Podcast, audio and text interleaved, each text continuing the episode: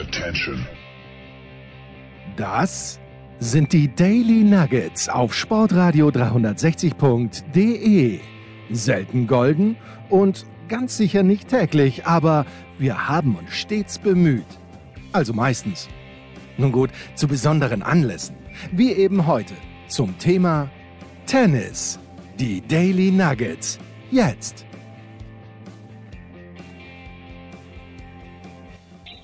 Sportradio 360, die Australian Open, zweite Woche. Was soll man sagen? Wir, das, äh, diese, diese, dieser Fakt ist wichtig. Wir nehmen am Montagabend auf, der Tennisprophet und ich. Servus Andi, Andreas Thürieu in Wien.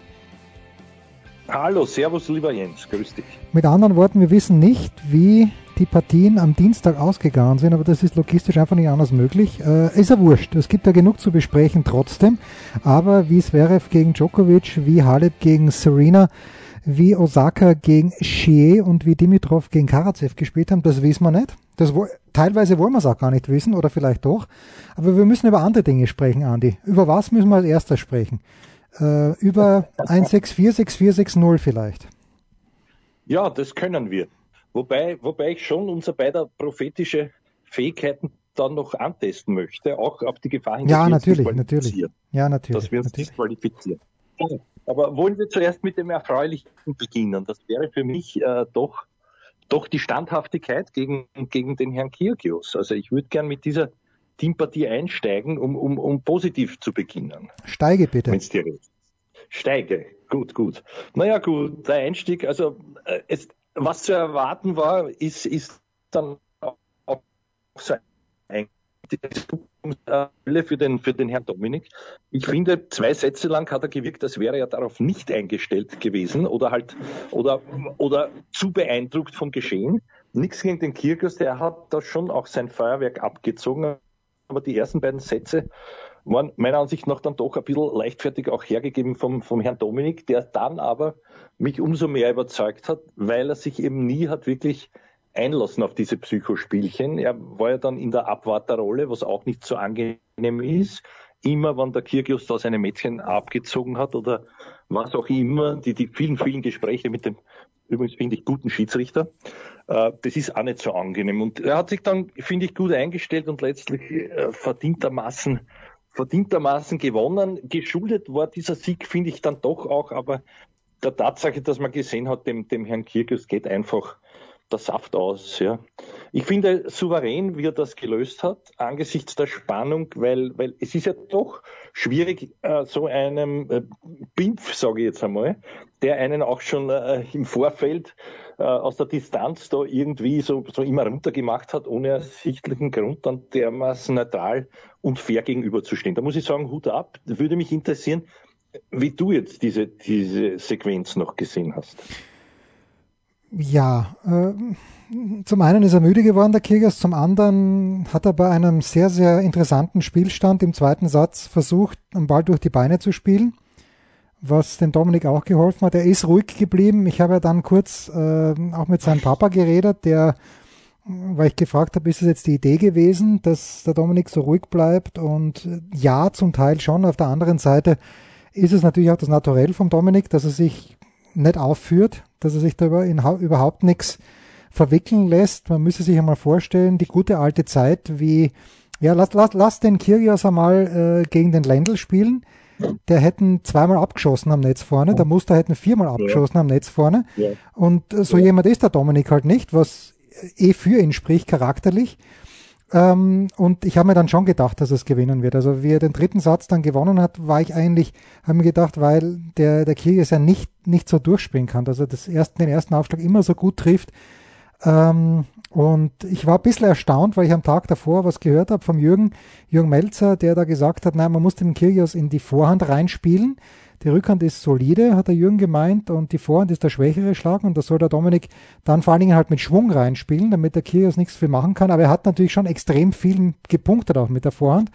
Aber alles in ja. allem war das äh, eine, ja, war natürlich eine äh, sehr gute Leistung und das ist ja leider, das Drama ist ja wirklich, wenn man dieses Spiel am, wann war es, am Freitag gesehen hat, was sich gerade noch ausgegangen ist mit Zuschauern und dann am nächsten Tag eingeschalten hat, den Fernseher, wo, wo die Hütte wieder leer war, aus Gründen, die wir alle kennen, Das war natürlich schon ein bisschen traurig, die ganze Geschichte. Aber ja. das äh, schmälert natürlich die Leistung von Dominik gegen Kyrgios überhaupt nicht. Na, das, das, ist eh dann auch so, wie ich es miterlebt habe. Äh, wobei, das kann ich nicht ganz nachvollziehen, diesen Tipp mit der Vorhand unbedingt, weil eines ist schon auch klar. Kyrgios ist ja auch seitlich schräg nach vor. Also diese Großläufe, da ist er nicht, nicht beweglichste. Und wenn man ihn auf der Rückhand erwischt, die er sehr körpernah spielt, mit ein bisschen einem Winkel, da, da kann man ihm dort schon auch äh, besonders wehtun. Ich würde sagen, die Vorhand ist der unberechenbarere Schlag in, in, in, in jeder Hinsicht, weil, wie du richtig sagst, wenn der einschlagt, du hast keine Ahnung, wo geht der hin mit dieser Technik. Für mich ist ja bemerkenswert, dass man mit so einer Holzhacker-Technik dermaßen gut, gut äh, spielen kann, ja. Aber, aber gut, das ist wieder was anderes. Und was du auch noch gesagt hast, möchte ich auch noch mal unterstreichen, das habe ich zuerst nicht erwähnt, aber diese, diese fast schon überkroketten Bälle durch die Beine, das war zu viel. Und auch, auch schlechte Stopbälle, die der Dominik dann, äh, je sicherer er auch im Kopf wurde, dann, dann auch hat man gesehen, wie sich das wieder am, auf den Körper auswirkt, weil er wirklich Antritt war und da viele wieder neutralisiert hat. Aber man muss sagen, also, dass er sich dann nicht hat, äh, nicht, nicht hinein, emotional nicht hineinziehen lassen in diese dauernden äh, äh Mätzchen, das hat mir sehr imponiert. Er war, war abgegrenzt, finde ich, hat sich gut abgegrenzt und ist dann eigentlich souverän, kann man nicht sagen, aber doch, doch schön nach Hause gespielt mit dieser fantastischen Rückhand.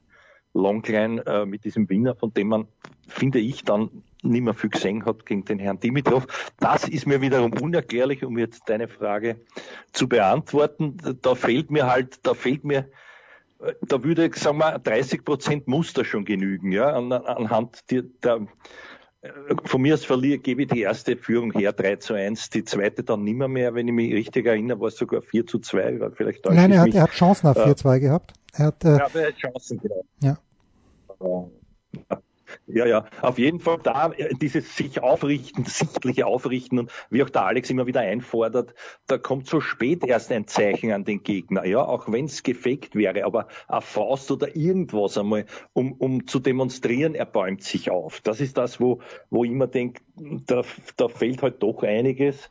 Ich, ich will ihm nichts unterstellen, dieses dieses nette, ja, Lämmchen naturell und er ist halt so lieb und nett, aber das fehlt da komplett, dass man da einmal ein bisschen Zähne zeigt, auch wenn es einem aus welchen Gründen immer, die man später zwar aufs Tapet bringt, aber nicht näher ausführen möchte, einmal schlecht geht, ja. Also das, das ist sowas, da denke ich mal, ich weiß nicht.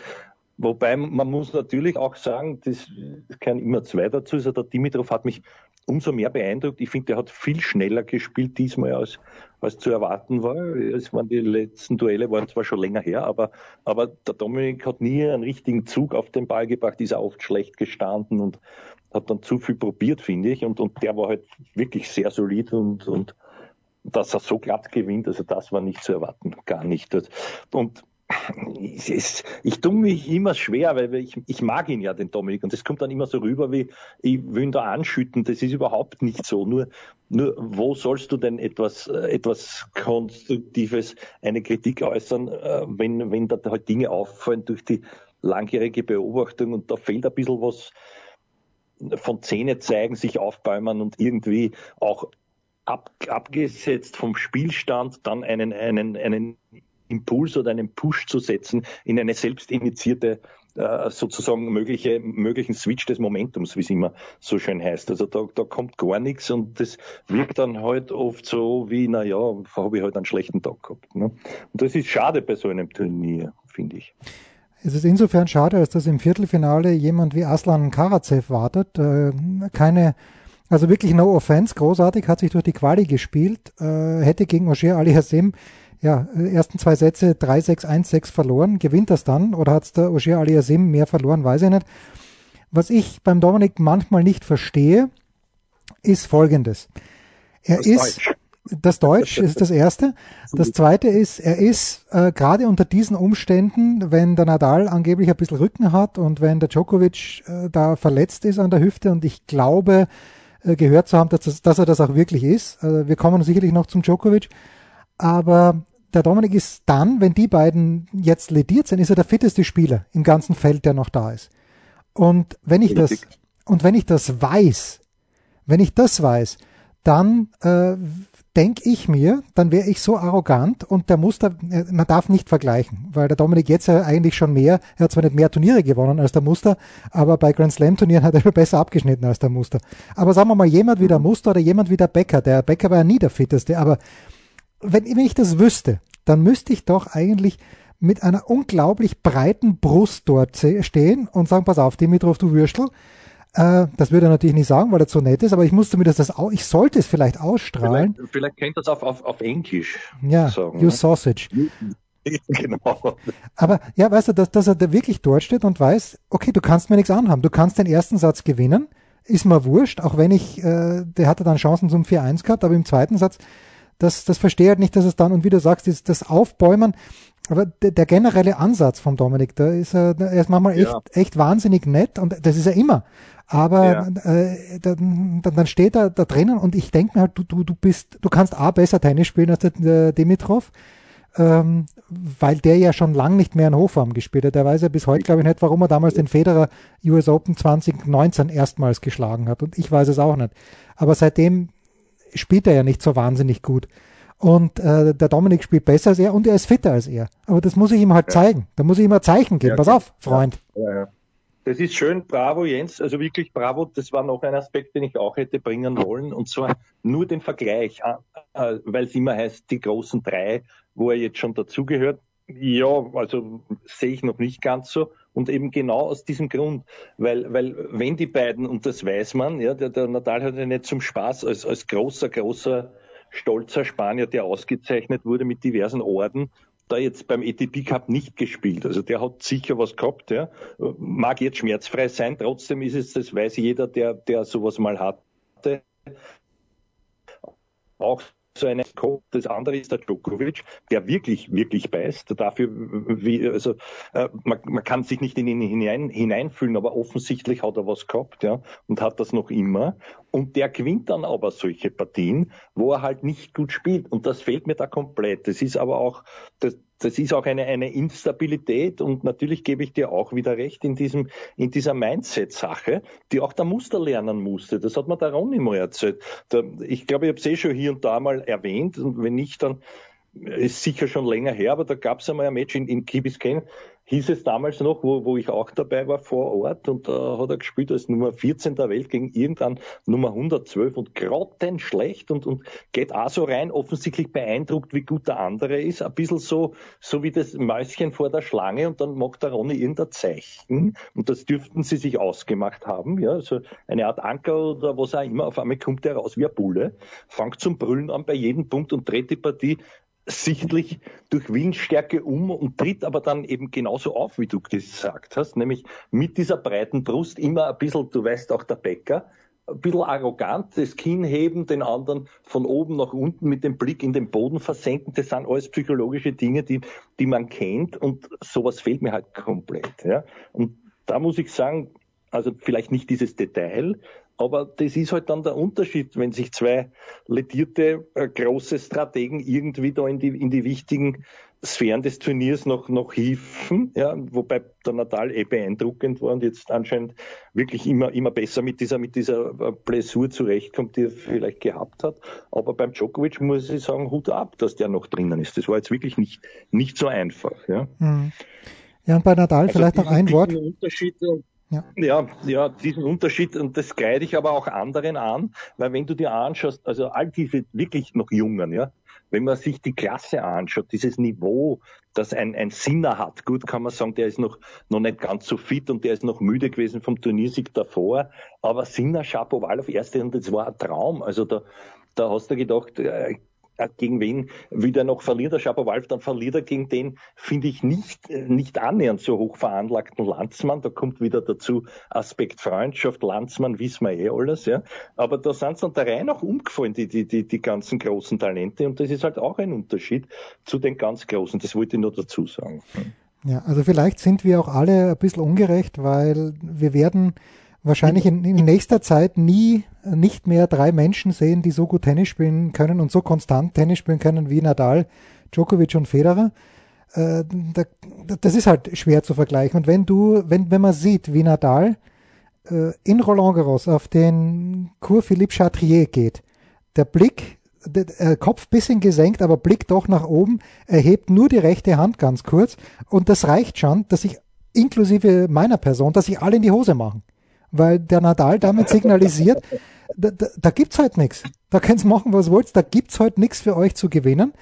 Und das ja. ist halt, es ist halt außerordentlich, was die drei spielen. Und von der jungen Generation, die du da ansprichst, was mir halt dann schon gefällt, äh, gerade bei jemandem wie Schapowalow, äh, und auch beim Tsitsipas, der wahrscheinlich am, wann spielen sie, am Mittwoch gegen den Nadal nicht viel Stiche machen wird, weil das passt einfach nicht zusammen vom Spiel her, ähm, dass die, wenn es eng wird, dem Ball nachgehen, auch wenn der Wolle jetzt nicht so wahnsinnig gut ist. Äh, das, das ist ganz gut. Das muss der Dominik ja nicht zwangsweise machen. Beim Dominik ist, finde ich, wenn er, wenn er viel nach vorgeht, dann ist es mehr die Verzweiflung und weniger äh, weniger irgendwie so, so ein taktisches Mittel, sondern dann spielt der Aufschlag Wolle, wo es vielleicht ein kleines bisschen schwierig ist. Noch einmal, der Dominik ist, ist Grand Slam-Sieger und er hat ein Tausender-Turnier gewonnen, Nummer drei der Welt, großartig, ist fantastisch und ich glaube, da mache ich selbst ja den gleichen Fehler, man darf niemand aus der jetzigen Generation, wirklich niemand mit den dreien äh, vergleichen, auch den Wawrinka nicht. Ich habe ja gesehen, der Wawrinka hat drei Grand Slam-Turniere gewonnen, und das ist ja, ist ja fantastisch, auf drei verschiedenen, drei unterschiedliche Grand Slam Turniere. Aber sonst auf der Tour ist er halt auch nicht konstant. Da gibt's ja auch oft Matches, wo man sich denkt, wieso hat der Wawrinka das Match jetzt verloren? Er hat 1000er gewonnen, damals in Monte Carlo gegen Federer. Aber auch Wawrinka, trotz seiner drei Majors, ist er nicht auf einer Stufe, nicht annähernd auf einer Stufe mit den drei Großen. Das ist noch am ehesten der Murray, der halt auch abgesehen davon viel Turniere ja. gewonnen hat.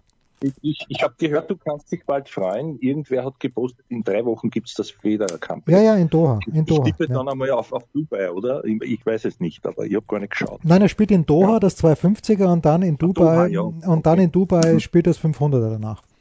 Na, dann freuen wir uns, freuen wir uns, ja. Nein, nein, du hast grundsätzlich schon recht. Nur, ich sage, so Dinge wie diese Einstellung, ja, daran kann man arbeiten, ja, auch wenn man ein bescheidener Typ ist und das gehört dazu. Das ist, das ist diese, diese körpersprachliche Komponente und da war nichts da, leider Gottes. Da war nur, da war nur, es wirkt dann so, als wollte man äh, dieses Leid schnellstmöglich beenden und halt schnell unter die Dusche an zu einem Tag, der halt ein schlechter ist. Ne? Ja. Leider, leider. Ja, es ist halt schade, weil es gibt vier große Turniere äh, plus ATP Finals, vier wirklich große Turniere. Und wenn die Auslosung dann schon mal so günstig ist, dritte Runde Kyrgios ist keine günstige Auslosung. Aber ja. äh, Dimitrov, ich habe ja vorhin. Also ich meine Karatsev, entschuldige, Karatsev im Viertel. Das ist übrigens lustig, da steht das Que davor für Qualifikant und, und jetzt ist ein Que wie Quotas. Also der Herr Karatsev, der hat da, finde ich, jetzt schon die Leistung seines Lebens vollbracht. Er wird trotzdem nicht der Mitarbeiter der Woche sein von mir. Ja, also ist er ist auch schon 27, ist er nicht so, dass der jetzt äh, wie die anderen russischen Spieler relativ jung wäre.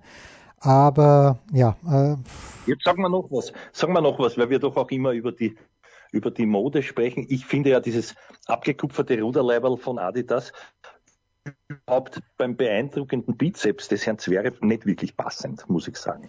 Wie siehst du das? Oder ist das wurscht? Naja, ich darf ja nichts mehr sagen über den Zverev, weil äh, jeder, jeder weiß, dass, ja, ja, dass, dass, wir, dass wir ein bisschen überkreuzen, aber es ist natürlich eine völlige Katastrophe. Also das, ja. das ganze Ensemble ist eine völlige Katastrophe. Ich, äh, aber, das äh, sehe ich auch so. Ich, ja. Das Einzige, was mir gut gefällt, und äh, das hat er bei den US Open auch schon getan, sind die Schuhe. Schuhe finde ich gut, aber bis man mal zu den Schuhen kommt, da hat man sich schon mit Grauen abgewandt. Aber da ist ja, das ist ja kein, kein, kein Alleinstellungsmerkmal, weil das, was, was zum Beispiel Asics den Frauen antut mit diesem Blau, das ist ganz, ganz komisch. Das, was die Osaka anhat, ist sehr, sehr komisch. Gut, Serena müssen wir mal außen vor lassen, weil Serena darf alles tragen. Ähm, wirklich in, mit ihrem ja. Status darf Serena alles tragen. Und äh, die müssen wir außen vor lassen. Bei den Männern fällt mir jetzt spontan niemand ein, wo ich sage, das da muss ich jetzt zwingend, ich will vergessen, was Nike angeboten hat, aber auch nichts, wo ich zwingend jetzt äh, sofort online was bestellen nichts mehr, muss. Nichts mehr. Ist, nein, nein, aber der, der Effekt, das ist ja das Erstaunliche. Kaum hätte man die Nase vorne, weil man, wie wir schon besprochen haben, bei Nike, glaube ich, sich selber boykottiert hat, durch dieser mehr als gelungenen Agassi Retro-Geschichte, dann mit Speigrün und so weiter, das haben wir eh schon, ja. und diesem schönen Braun, das auch der Herr Rublev hatte. Ja. Der, ja, man hat inzwischen nicht viel aufgeholt, finde ich, an Quant, aber die Konkurrenz schießt sich selber ins Knie, finde ich, modetechnisch. Und dann möchte ich noch sagen, natürlich, die Frau Williams trägt auch alles. Sie kann nicht nur alles tragen, sie ja. trägt auch alles. Und das wundert mich schon ein bisschen, äh, bei, bei allem Respekt. Aber soll sie, soll sie, weil sie darf, sie darf. Mal, das ist ja für das Junge. Na, sie darf, aber erstens stelle ich in Frage, wo kriegt überhaupt mit diesem einen langen Bein? Ja, wo kriegt man das? Es erinnert mich ein bisschen an den einen Ärmel, den der Herr Raonic immer hatte und jetzt nicht mehr hat beim Aufschlag. Äh, heute, heute am Arm, ja, diese, dieses, dieses eine lange Beinkleid. Und wo, wo kriegt man das käuflich? Das, das würde mich Nein, interessieren. Ich glaube, glaub, das ist ja die Zielgruppe.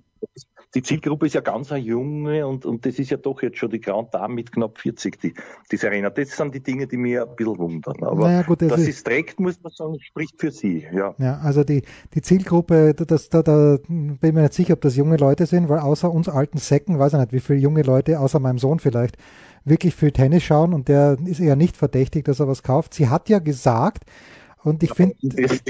Beinkleid würde er sich nicht zulegen. Ja. Also erstens einmal, wir dürfen nicht vergessen, der Kyrgios hat ja auch einen, irgendwie so einen komischen Strumpf über einen Haxen drüber gehabt, ich glaube es war der linke, äh, den er dann immer ja. während des Spiels auch runtergezogen hat. Und äh, ich, ich bin ja, bin ja wirklich ein Fanboy, was Serena angeht, aber sie hat leider eine Referenz auch gefunden an jemanden, der äh, nämlich sie hat gesagt, sie ist da inspiriert gewesen von Florence Griffith Joyner, du erinnerst dich, Soul 1988. Ja, ähm, also ich hätte gern, dass sie die Fingernägel tragen Na, bitte nicht, würde. Bitte nicht. ja, also wer, wer, sich erinnern kann, Sprinterin und äh, wenn man sieht, wie sich der Körper von Florence Griffith Joyner bis dorthin, wo sie alle dominiert hat, ich glaube 100 Meter Weltrekord 10,49, wenn ich nicht ganz weit davon entfernt bin, aber da ist natürlich überhaupt nichts mit koscheren Dingen zugegangen und die ist, äh, die ist ja sehr früh verstorben auch. Und das mag, böse Zungen behaupten, doch einiges damit zu tun gehabt haben, dass er sich relativ viel reingeworfen hat, was vielleicht nicht in ihren Körper hätte kommen sollen. Also ich weiß schon, das ist auch eine Ikone. Ich habe in den USA gearbeitet, 1988, äh, als sie gestorben ist, oder 89. Müsste ich jetzt mal googeln. Und da habe ich mir erlaubt, irgendwas zu sagen. Naja, ganz, ganz drogeriefrei ist sie da nicht so weit gekommen. Da wurde ich ja da wurde ich ja fast gemobbt dann in dem Unternehmen, wo ich gearbeitet habe. Aber das war so offensichtlich, wie, die, wie sich dieser Körper verändert hat. Äh, fast so sehr wie bei Carl Lewis, der dann plötzlich eine Zahnspange brauchte im Alter von 32 Jahren. Aber das ist ein Nebenkrieg, ja, ja. Pause. Na, aber spannend wusste ich gar nicht. Das, das möchte ich noch lobend erwähnen, dass du ja auch diese Karriere gemacht hast vom Tellerwäscher zum Multimillionär. Ja, das ist korrekt. Was gibt es Neues? Wer wird wem in die Parade fahren? Wir blicken in die Glaskugel. Ja, Multimillionäre sind wir alle und deswegen können wir natürlich ganz entspannt über den Tennissport sprechen. Novak Djokovic also wird gespielt haben. Und nein, ich glaube, er spielt gerade. Also zum Zeitpunkt unserer Ausstrahlung 12, weil es ist ja Serena gegen gegen äh, Halep um 9, fangen 9.15 Uhr an, spielen eineinhalb Stunden, dann ist es 10.45 also Djokovic, Zverev, Djokovic, Zverev, wenn, äh, wenn sich nicht irgendjemand verletzt hat, dann sollte der jetzt im Moment noch spielen. Äh, magst du noch was zu den Männern sagen oder swappen wir über in Richtung Frauen, Andi? Naja, ich, würd, ich würde jetzt diese Prognosen wagen. Weil Bitte, vage, vage. Spannend. Und, also ich lehne mich gleich einmal raus und, und tippe auf den Bauch, aus dem Bauch, ja, aus dem nicht vorhandenen Bauch, also bei mir leider schon, aber beim Herrn Zverev nicht auf den Zverev aus irgendeinem Grund. Ich kann da nicht einmal sagen, warum, aber ich finde das natürlich unter diesen Voraussetzungen. Erstens ist er noch recht früh im Turnier, dass er auf den Joker trifft. Zweitens ist er wirklich nicht gut beieinander. Und drittens hat der Herr Zverev, äh, ich hoffe, er weiß es auch, das hat er unterm Ferrer oft gezeigt, auch ein Stehvermögen von der Grundlinie und dementsprechend könnte ihn sozusagen mürbe spielen, wenn man das so wenn man das so äh, sagen will. Ob er das diszipliniert auch vorhat, weiß ich nicht. Aber das wäre einmal mein Außenseiter-Tipp, sage ich jetzt einmal für die Partie. Jetzt nicht, natürlich ist die Gegenfrage, wie, wie gewichtest du hier die Quote? Also ich glaube, wenn der Djokovic auf den Platz geht, dann dann nur, wenn er für sich selbst eine Chance sieht zu gewinnen und Best of Five ist nochmal was anderes und äh, das wäre er bis jetzt bei aller Liebe. Die ersten zwei Runden waren geschenkt gegen Giron und gegen Cressy, dann spielt er gegen Manarino, der ihm nicht wehtun kann, dann spielt er gegen Lajovic, der im entscheidenden Moment natürlich äh, umschüttert. Er hat ja nie eine Chance gehabt, der Lajovic, aber im zweiten Satz äh, wäre es wenigstens ein kleines bisschen spannend gewesen. Also er ist ja noch nicht getestet worden der Zverev. Und ähm, es ist, ich glaube, wenn er auf den Platz geht, wenn er wirklich spielt, der Djokovic, dann, dann wird er das noch reißen. Äh, ich glaube, und meine Prognose ist nur, dass wir Djokovic nach diesem Turnier für eine längere Zeit nicht sehen werden, egal wie das Turnier ausgeht. Meine Prognose ist so ja, steil, dass ich sage. Aber für dieses Match habe ich dich ja Ja, für dieses Match glaube ich, dass Djokovic gewinnt. Aber du, du weichst natürlich klar Nein, nein, nein, nein, ich weiche nicht aus. Ich sage, Djokovic gewinnt das. Okay, gut. Dann mache ich es jetzt kurz. Wenn du mir nicht haarsträubend widersprichst, kommen wir gleich zu den Damen. Wir glauben, dass, dass wir sich einig sind, wie man so schön sagt in Österreich, mit den nächsten Tipps, nämlich Dimitrov ganz sicher, Rublev und Nadal. Na, da sind wir uns nicht einig. Rublev hat eine, eine, Rublev hat eine 0-3-Bilanz gegen Medvedev. Rublev. Ah, Blödsinn, natürlich. Medvedev, natürlich. Ich habe mich nur geirrt. Entschuldige. Ja, ja, ja, ja genau. Ja, glaube ich auch. Also Medvedev Nadal, das glaube ich auch, ähm, weil der Medvedev 3-0-Bilanz und irgendwie das Spiel vom Rublev, das gegen den Medvedev habe ich ja gelernt, dass man dann gewinnt, wenn man die Höhe, den Spin, wenn man alles ändert. Und der Rublev spielt alles gleich schnell und alles gleich flach. Und mhm. das, die beiden haben ja bei den US Open gegeneinander gespielt, im Viertelfinale auch. Da sehe ich auch den Medvedev vorne, den ich irgendwie mag. Und wenn ich mir jetzt einen Turniersieger wünschen darf, ich habe mir natürlich den Dominik gewünscht, aber wenn ich jetzt einen Turniersieger wünschen darf, sag mal so, nach dem Ausscheiden vom Dominik habe ich mir völlig unrealistischerweise den Fonini als Turniersieger gewünscht, weil ich Fabio sehr liebe. Aber jetzt von den acht Verbliebenen äh, würde ich mir den Medvedev als Turniersieger wünschen. Stell dir vor, also jetzt sage ich da auch noch was dazu, der ist auf meinen Geheimtipp, nämlich mehr als ein Geheimtipp. Aber ich bin natürlich im, im Lager des Natal, das ist klar, aber also von, von den realistischsten Chancen her sehe ich den Medvedev schon seit Jahresbeginn, so wie der gespielt hat und wie er jetzt auch spielt, eigentlich nahtlos trotz der Pause von dem letztjährigen äh, ATP-Finals. Ja, ja äh, er hat natürlich auch ein Spiel, das tendenziell, er hat erst einmal gegen Nadal gewonnen. Das war eben bei jenen ATP-Finals. Äh, Im Halbfinale war das, genau, wo Nadal ja auch vorne gelegen hat, glaube ich, mich zu erinnern, ja. dass Nadal das Match gewinnen müsste eigentlich. Aber. Ja, der schon sehr auf die Partie. Mhm. Ja, also äh, Medvedev ja. ist zurückgekommen und der hat tendenziell schon das Spiel. Der kann flach in die Vorhand von Nadal spielen. Der, der, das hat der Jürgen auch gesagt, aber das äh, wissen wir auch schon von Mats Wielander gegen Nadal. Äh, der, der, der Schlag, der den Sieg am Ende bringen kann, ist der flache Schlag in die Vorhand rein weil er da nicht viel machen kann. Mhm. Natürlich, natürlich muss man die Rückhand massieren, aber der Schuss muss dann in die Vorhand kommen. Das kann ja der Dominik auch sehr gut, wenn er Zeit hat. Ja, äh, das äh, Medvedev, äh, Dimitrov ist klar, ja. Also da sind wir, uns, äh, sind wir einer Meinung. Serena gegen Halep, was, was wirst du da gesehen haben? Das Ergebnis steht ja dann schon fest. Ähm, ja, ist jetzt für mich sehr schwierig. Ich bin in letzter Zeit sehr Rumänien-freundlich. Ja, warum auch nicht? Warum auch nicht? Das letzte Mal hat, hat die Frau Halep gewonnen in Wimbledon, was ich mich, also zumindest bei, bei, bei einem großen Anlass, ja. Und irgendwie, irgendwie andererseits habe ich die Frau Williams schon lange nicht mehr so stark gesehen. Das meine ich jetzt nicht despektierlich körperlich, sondern wirklich von, von der Laufleistung her. Also was die aus der Defensive auch herausgezangelt hat, war beeindruckend. Das finde ich, habe ich schon, das habe ich schon seit Jahren so nicht mehr gesehen. Dieser Gesamt Eindruck. Da kann ich mir wieder kaum vorstellen. Also ich würde mal sagen, es hängt nicht nur in diesem Spiel, sondern auch bis zum Titel alles von der Serena selbst ab. Wenn es das, wenn's das, dieses Niveau halbwegs halten kann und dann auch nicht overwhelmed ist, wie es schon mehrfach war, seit 2017 mit diesen vielen Finalchancen, die sie alle nicht genützt hat und wo sie überall, finde ich, doch wirklich beeindruckt war und, das, und unter ihrer Form geblieben ist, dann müsste sie sich das holen. Soweit gehe ich jetzt schon mal davor. Trotzdem irgendwie aus einem Gefühl heraus tippe ich auf die Halle. Hm. Genau. Also damals, ich habe es für unmöglich gehalten, dass auf Rasen Halep Williams schlägt und Halep hat da gespielt wie, wie eine, ja, wie, wie, besessen, würden wir als ja. alte Film. Es waren auch die Kerber, glaube ich. In, ja, die, ja, auch die, die, die, die Kerber.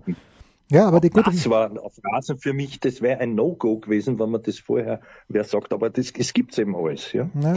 Aber wir sind nicht auf Rasen, das muss man auch sagen. Ja. Ja. Nicht mehr seit Kuyong übrigens dort auf diesem Kontinent. Ja, der letzte, der dort gewonnen hat, auf Rasen, Stefan Edberg. Ähm, jetzt, wer mir heute sehr gut gefallen hat, wie gesagt, wir nehmen am Montag auf und ich, ich kenne den Namen natürlich, aber ich habe sie ganz selten spielen gesehen eigentlich, aber war die Carolina Muchova aus der Tschechischen Republik, weil die ist ja schon länger dabei, hat auch die Plischkova geschlagen, hat heute Mertens geschlagen, ganz schlecht begonnen, aber hat dann gesagt, na na, so einfach nicht, meine sehr verehrten Damen und Herren, ist zurückgekommen. Und die Muchova hat sehr, sehr stark gespielt und spielt gegen Barty, Ash Barty am, am Übermorgen, sprich am Mittwoch, äh, die, die variiert echt gut, die bewegt sich noch nicht hundertprozentig gut. Ich glaube zwar, dass Barty gewinnen wird, aber in den, also Muchova, wenn es einen Tipp gäbe, in diesem Jahr noch Top 10, glaube ich gerne.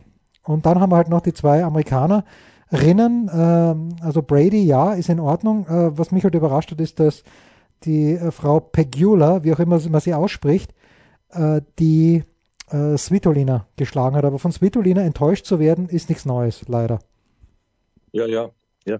Also, also wie der Herr Antonic immer von Sampras gesprochen hat, ich würde Pegula sagen. Pegula, aber, bitte. Ja, nein, also, bin, jetzt, bin nur ich. Nein, nein, aber da bin bei diesem ersten, ich habe übrigens jetzt schon meine Freude gehabt. Ich hoffe, du sprichst dann noch einmal den Namen der Nummer 1 Natürlich, so aus. Barty. Äh, weil, Barty. Ja, weil du das, weil du das am besten kannst, äh, überhaupt von, von allen, die ich kenne. aber jetzt Spaß beiseite, ich muss sagen, hoch beeindruckend, wie die spielt nach, nach so einer langen Pause, ja, ja für mich. Ja. Das ist wirklich stark und ich glaube nicht, dass die Frau Mukova da irgendwas entgegenzusetzen haben wird. Ja. Die, dieses andere schon erwähnte Viertelfinale ist für mich gleichzusetzen mit dem Karatsev, also für, sowohl für die Brady als auch für die Pegula oder wie immer sie richtig ausgesprochen wird, Pegula. Ja, es gab nicht einmal eine Pecula, allerdings mit C, Pecula March, so eine Sängerin, kannst du dich erinnern? Möglich, möglich. Ist allerdings, glaube ich, aus, aus, England gewesen, aber vielleicht täusche ich mich ja. Ich habe heute gelesen, ja, nur ganz kurz, ja. äh, die Eltern von der guten Jessica, und da sieht man natürlich, dass es ein absolutes äh, Märchen ist, dass Tennis ein, eine Weltsportart ist, die jeder bestreiten kann, aber die Eltern von der guten Jessica sind äh, zumindest Part Owners von den Buffalo Bills also von ja, dem, von dem, ja, NFL, von dem NFL-Team.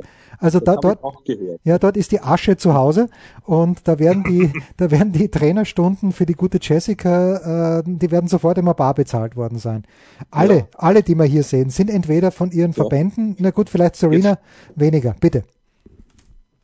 Jetzt fehlt uns nur noch eine Partie, wenn ich richtig, ja. wenn ich richtig bin, und zwar die Frau no, Naomi Osaka, wenn wir sie richtig aussprechen, die ja, die ja da auch fast schon draußen war. Das war für mich übrigens verwunderlich, dieses Comeback. Ich weiß auch nicht, ob die wirklich fit ist oder ob sie nur mir so, mir so wirkt, aber ich meine, äh, fit im Sinne von, dass sie schon viel besser körperlich beisammen war, von der Gesamtkondition her. Aber ich glaube nicht, dass die Frau so weit sie, dass man dann sagen kann, sie kam sah und siegte mit diesem grandiosen Wortspiel, glaube ich nicht, dass, dass die, die, die, woher ist sie aus, aus China? Aus Korea. Oder aus Taiwan. Ah ja, genau, genau. Ja, ja also Oder? Das, Oder nee, aus Taiwan. Das, Taiwan, ja, Taiwan. Ja, Taiwan. Ja, ja. Aber und das ist eine, die ist mir schon aufgefallen, unangenehm, nicht nur mir, auch der Frau Sibylle Bammer im Jahr 2008.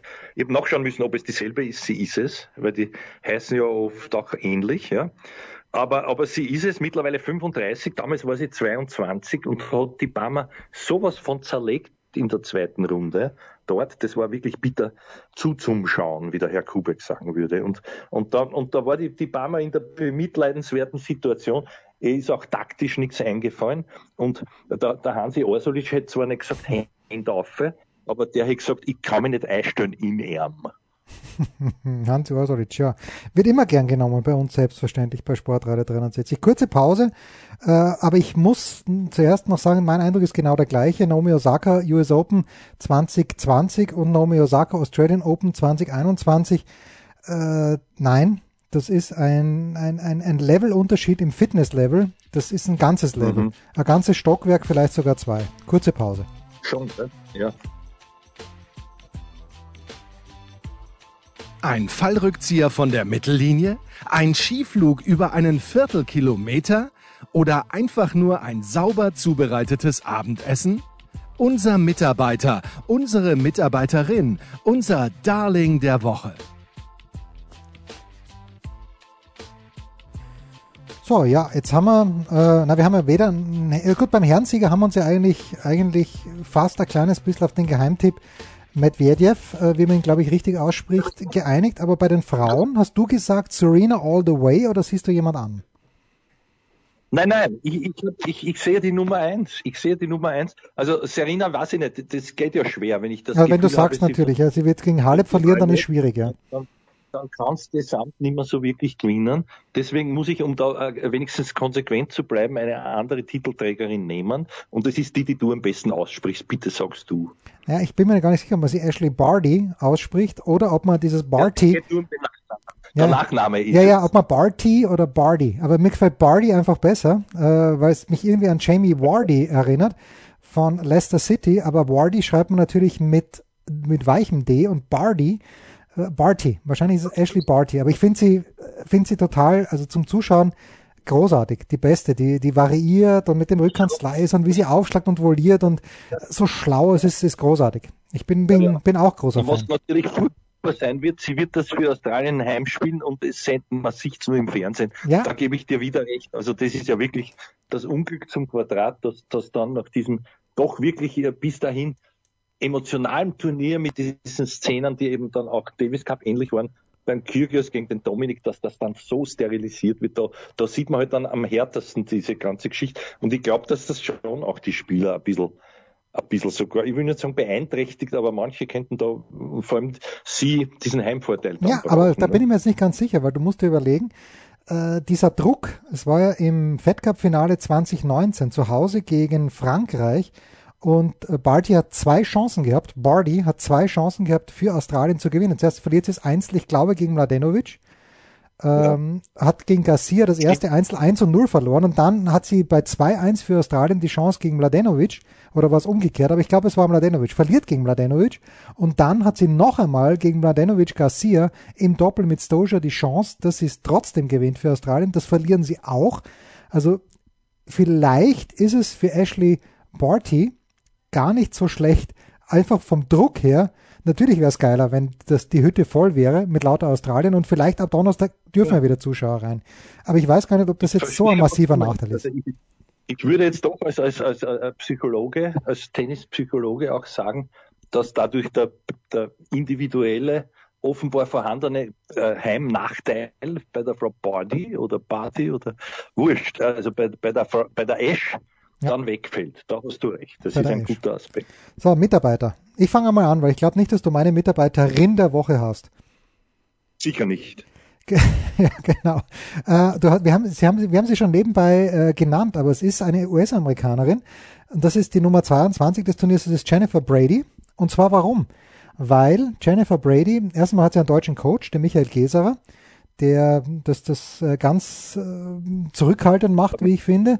Äh, was nicht der Grund ist, dass sie, ja, was nicht der Grund ist, dass sie Mitarbeiterin der Woche ist, aber die, die war auch in Regensburg und das finde ich erstmal finde ich sowieso stark, dass die Amis sich auch mal raustrauen. Von uns wird ja immer gesagt, ihr müsst mal raus in die weite Welt und wenn sich irgendjemand leisten könnte als Tennisspieler, würde er natürlich sofort nach Florida gehen.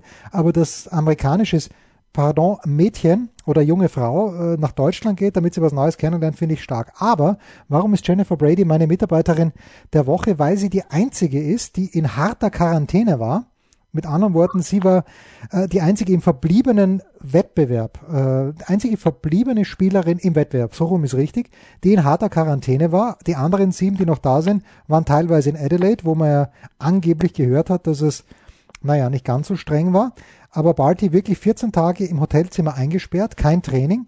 Und jetzt ist sie noch dabei und das finde ich ist Grund genug dafür, dass ich sie zu meiner Mitarbeiterin der Woche mache. Brady meinst du? Ich meine Jennifer Brady, ja, habe ich Jennifer Barty gesagt? Ich hoffe nicht, aber Jennifer Brady, ja. ja hast, hast, du gesagt.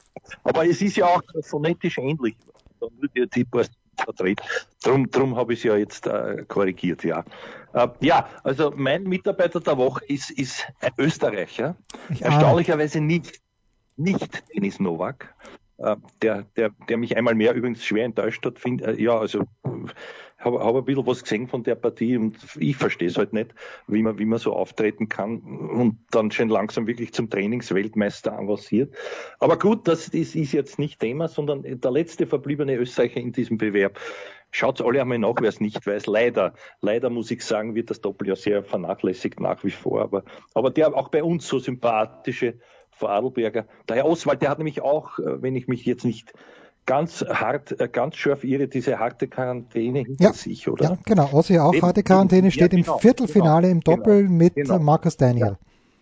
Ja. genau, mit Daniel, wo der Elton John das Lied äh, geschrieben hat. Ja. Daniel, da, da, da, da, die, da, da, da. Genau, ja, wir wissen, genau. Dieser Daniel, ja. Na, aber um, um das jetzt abzukürzen, wir sind ja schon wieder im Überziehen, ich weiß. Aber das ist schon für mich ganz, ganz beeindruckend. Wir erinnern uns, der Herr Wolfi-Team hat ja als Kapitän auf seine Doppelkünste verzichtet, zunächst eben als, als Begründung, weil der nur gesessen ist im Zimmer und wie der jetzt spielt, offenbar auch äh, vielleicht von sich selbst überrascht. Ich weiß es nicht. Vielleicht haben wir ja bald die Chance. Ich werde versuchen, ihn wieder für uns zu gewinnen. Ich glaube, dass er gern darüber berichtet, dass er, dass er jetzt auch also diesem, diesem Last Eight Club angehört. Und zwar für die Ewigkeit bei Grand Slam Turnieren. Ja. Und wenn wir ganz freundlich sind, Jens, vielleicht können wir dann einmal mit ihm mitfahren, wenn die Zeiten ohne Covid wieder weil der kriegt nämlich dann lebenslang zwei Tickets für jedes Grand Slam Turnier. Großartig. Wenn er selber nicht hinfährt, können wir uns bewerben. Herrlich, herrlich. Also sie spielen jetzt gegen Joe Salisbury und Rajiv Ram, glaube ich, an Position 5 gesetzt. Ich habe das Tableau nicht angeschaut, aber es ist nicht, nicht unmöglich, nicht unmöglich. Ähm, ich wollte es gerade sagen, ohne es verschreien zu wollen. Ja, Gut, also ich spiele eh nicht morgen, also man wird es nicht wissen, wenn ich das richtig gesehen habe. Das war's, unsere, unser kurzes Update zu den Australian Open mit den Tennispropheten, mit Andreas Durieux. Ja, vielleicht hören wir uns in dieser Woche noch einmal und wenn nicht, war es trotzdem schön. Das waren die Daily Nuggets auf Sportradio 360.de. Ihr wollt uns unterstützen? Prächtige Idee! Einfach eine Mail an steilpass@sportradio360.de schicken und ihr bekommt alle Infos. Und versäumt nicht die Big Show. Jeden Donnerstag neu.